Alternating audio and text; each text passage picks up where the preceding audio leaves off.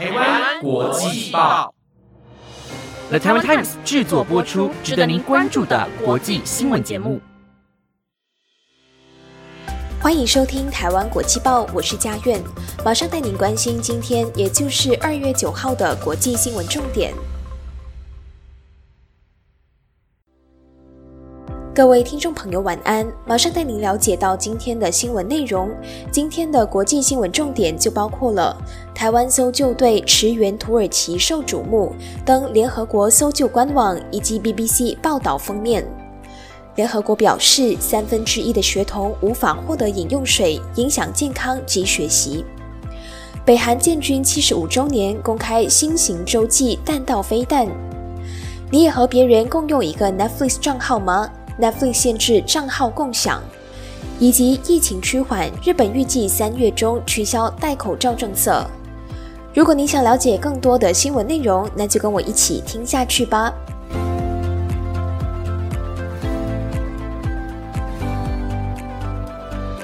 首先要带你关注的是有关土耳其最近发生的地震事故。新的一年才刚到来嘛，土耳其的南部跟叙利亚接壤地区就发生了一系列的地震，其中就包括了规模高达七点八和七点五的强震，这就造成了数以千计的建筑物倒塌。目前呢，搜救人员是依然在非常寒冷的天气之下跟时间赛跑，希望是能够从这些残瓦当中救出生还者。那台湾的搜救队呢，也分别在台湾时间六号跟七号出动了两批的人员参与救援的，共计是一百三十个人跟五只的搜救犬。那台湾的搜救队第一梯次就在八号上午十一点五十分抵达了土耳其重灾区阿德亚曼阿迪亚曼之后呢，就立即向现场分区指挥协调中心报道。根据英国广播公司新闻网 BBC News 的报道，当时候是因为下雨和降水的缘故，就影响了整体的救援工作。但是，包括像是意大利啊、美国、以色列和台湾在内的很多国家的专业搜救队，都赶往了土耳其，一起来参与救援的工作。而且呢，BBC 内文刊登了伊克拉、捷克、荷兰、希腊等很多国家搜救队的照片。那当中呢，你可以看到台湾搜救团队下方图说有写着“台湾救援人员计划协助土耳其的搜救行动”。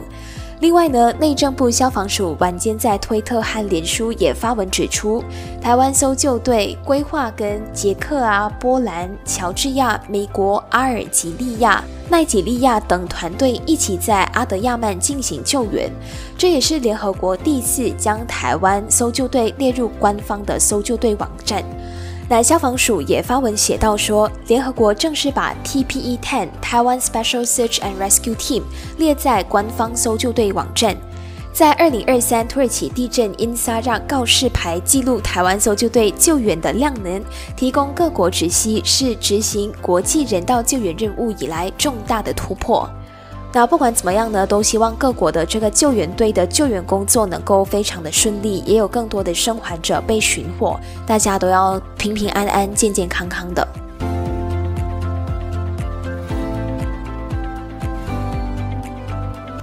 在台湾呢，我们可能会觉得饮用水它是一个再也平常不过的日常用品，那我们大家也很少会缺乏这样的一个饮用水的来源。但是你知道吗？全世界目前呢，还有三分之一的儿童是没有办法在学校获得清洁的饮用水。那根据联合国的报道呢，这样的一个情况呢，是大大的影响这些孩童们的健康跟学习能力的。联合国教育、科学及文化组织 UNESCO 在一份最新的报告中就有表示，全球几乎每三所学校当中就有一所没有改良过的饮用水源。那联合国教科文组织就发现，全世界每三所学校中就有一所学校没有基本的卫生设施。这里指的是缺乏厕所和污水下水道的系统，而几乎一半的学校呢都没有用水和肥皂的洗手措施。那负责这项报告的学校健康和营养专家斯达纳他就说，清洁的饮用水和洗手措施呢，是保护儿童免受 COVID-19、寄生虫、呼吸道疾病和腹泻等等疾病的关键。那他就告诉法新社说，没有干净的饮用水的学校没有办法为学生准备食物，就会导致儿童的营养不良。然后没有自来水跟肥皂，对于女孩来说也是一个非常重大的挑战，因为没有水的话，就代表她们在月经的期间就不能够上学。斯达纳还表示，例如在不丹这个国家，有几乎四分之一的女孩在生理期是没有得上学的；在象牙海岸呢，就有五分之一的女孩不得不在月经期间旷课。而在布吉纳法索，就有七分之一的学生是因为同样的原因缺课的。那根据这样子的一个情况呢，斯达纳他就说，所有的学校呢都必须在水资源、卫生措施以及所有其他基础措施进行更多的投资，才能够提供有品质的学习。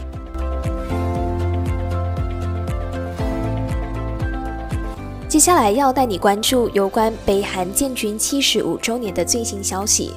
北韩中央通讯社 KCNA 今天就公开了昨天北韩建军七十五周年阅兵式的照片。从照片当中，你可以看到，除了洲际弹道飞弹火星之十七之外呢，还出现推测为使用固态燃料的新型洲际弹道飞弹。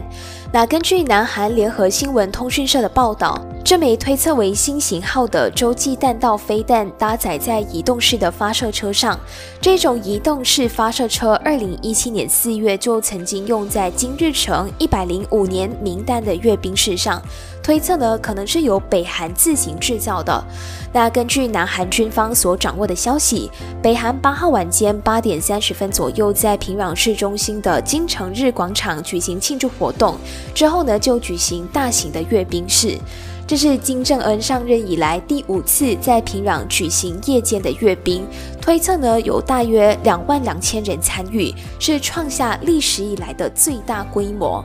从发布的照片，你可以看到金正恩跟国防部长江顺南、内阁总理金德训等重要的人物都出席了这个阅兵礼。虽然在此之前呢，外界就有过多的揣测说，诶，金正恩可能会借由这次的阅兵式发表对于像是南韩跟美国的一些讯息，但是呢，金正恩在当天是没有发表演说的。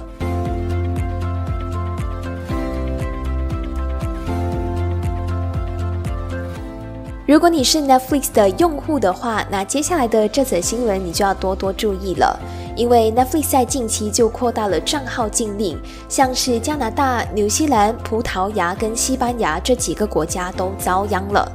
Netflix 他们就在昨天，也就是八号表示，刚刚提到的这四个国家的 Netflix 账号都需要设立主要位置，并且可以增设两个在不该位置的用户。如果呢有出现第四个用户，就需要增加收月费。Netflix 会以追踪 IP 地址的方式，限制用户只能设立一个主账号跟两个子账号。如果你是要在其他的 IP 地址登录的话，就需要通过手机或者是电子的邮件进行认证。一旦出现第四个用户的话呢，Netflix 他们就会对这个用户增加收月费的这个举动。那费率呢会因国家而有所不同跟调整的。目前呢，Netflix 就表示说，有超过一亿名家庭正在共享账号。那这个呢，就已经影响到投资拍摄新剧跟电影的能力了。对此，Netflix 已经在智利、秘鲁等地方推出账号共享的禁令，而这个禁令的范围呢，就持续扩张到了加拿大、纽西兰、葡萄牙跟西班牙。未来呢，也很可能会落实在美国。另外，如果有非设定用户的人登录的话，或者是你试图从其他的地方访问这个账号的话，系统就会要求验证该设备，就像是要你使用电子邮件地址或者是手机号码发送连接进行验证。那面对串流平台的竞争激烈，Netflix 呢也设法增加他们的营收，更希望能够在三月份就对美国实施更多的这种限制禁令了。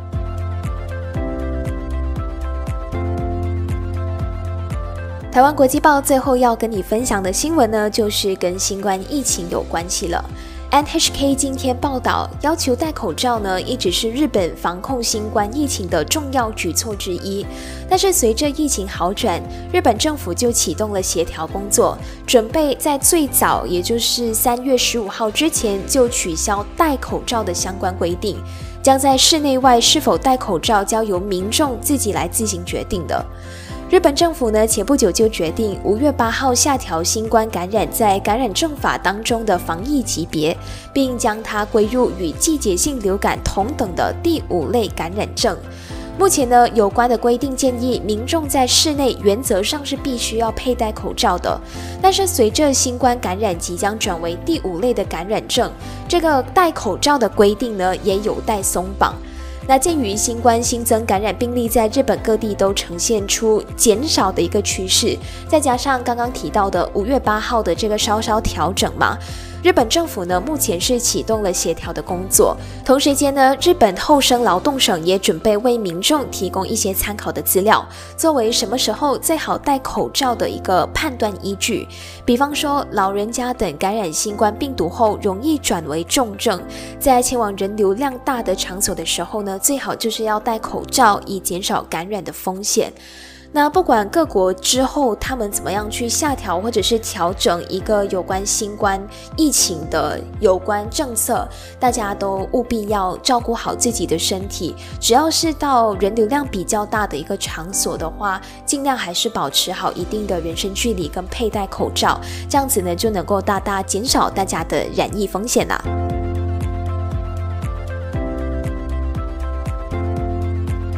那以上就是今天的台湾国际报新闻内容，是由 The Taiwan Times 制作播出。不知道你对今天的哪一则新闻是更加的印象深刻的呢？如果你有任何想法，都欢迎你在 Apple Podcast 或者是 IG 私讯我们哦。谢谢大家的收听，我是佳苑，我们下次见，拜拜。